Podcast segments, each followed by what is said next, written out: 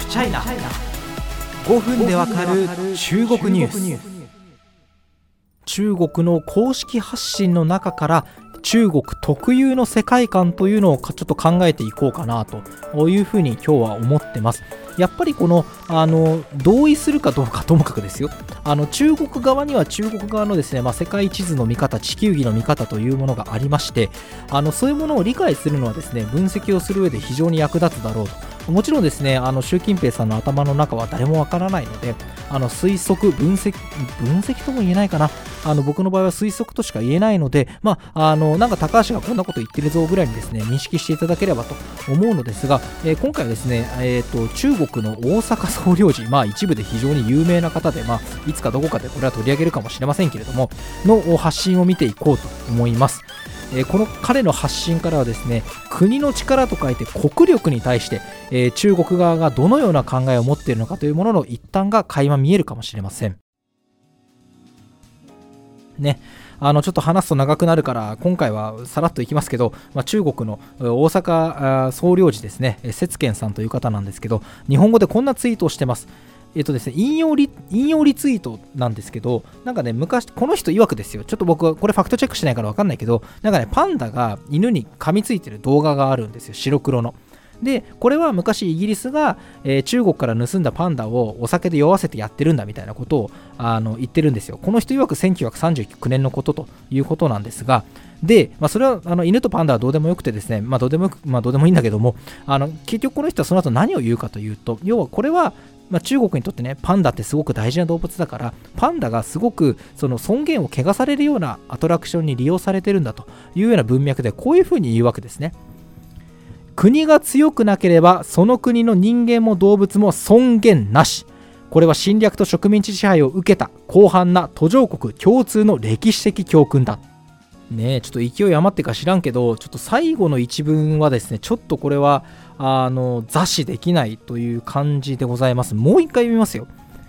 国が強くなければその国の人間も動物も尊厳なし。これは侵略と植民地支配を受けた広範な途上国共通の歴史的教訓だ。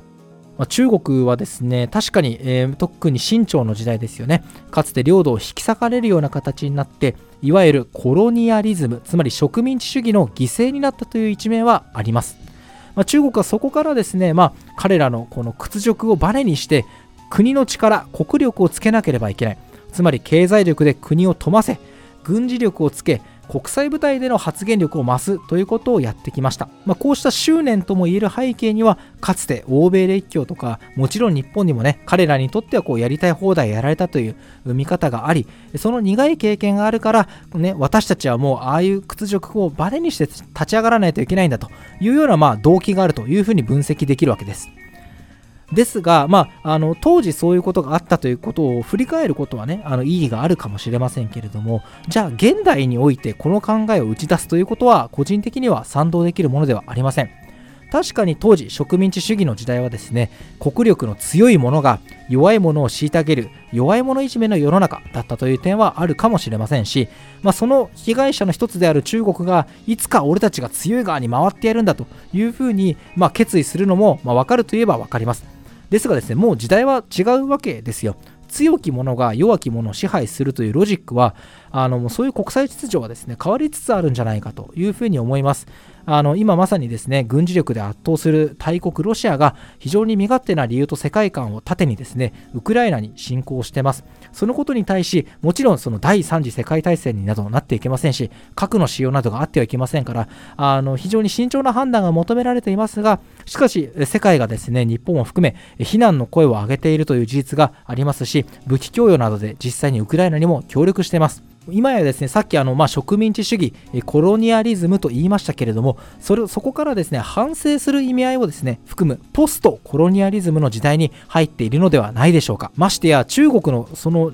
ね、節慶さんの言う理屈が通るならば、今ね、中国は立派に経済も軍事も力をつけているわけですから、ね、弱いとみなした国には尊厳なしの扱いをしてもいいということが正当化されてしまいます。例えば中国は国際社会で自国有利の世論形成を図っている中でその中で非常に大事なファクターがアフリカの諸国です。中国はですね、まあ、アフリカに対してですねそれはもう大事な友人だよと言っておきながら実際彼らの国の中には経済力がまだまだなところもあるわけですからそういうところをですねあの尊厳なしとでも思っているのかというような反論も成り立ちます。なんというかですね、まあ、中国が国際秩序の挑戦者であるなんてですねよくニュースで見かけると思いますけれどもまあそのまあそのねいろんなこうものを いろんなこう中国を見てそういう言い方ができてきてるんですけどその理由の一端が示されたようなツイートだったと思います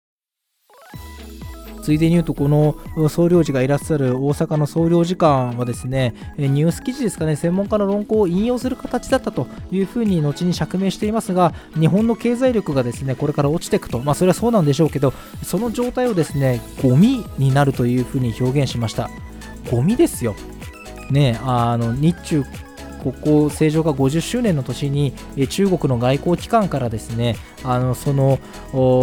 日本に対してですよゴミという表現が出てくるというのは非常に心外ですし残念ですし全く同意できません。それはですね今回の総領事のツイートあの国が強くなければ尊厳もないんだっていう言葉とすごく共通してますよね世界観が。日本は世界2位の経済大国だったと。ねまあ、それ以前にもですね、まあ、あの中国に対して、まあ、あの過去の歴史等があるわけですけれども、その日本もこれから少子高齢化でですね非常に弱っていく、経済的にはですよ、経済的に弱っていく、そしたら国が力がなくなればあなたたちはゴミなんだというようなですねあの認識が透けて見えるようです。確かに国際政治、僕、国際政治の専門家ではないですよ、ないですけども、ね、あの国の経済力、内政は外交力だなんてことはよく言われる話で、まあ、そういったところが影響する部分はあるのかもしれませんがじゃあ経済力が落ちたら途端に見下していいのかということはですね、まあ、あの今後しばらくはないかもしれませんけれどもそのような態度をとっていればいつかはですねあのその態度というのはまた中国に跳ね返ってくるものですから個人的にも全く同意できないというような話でした。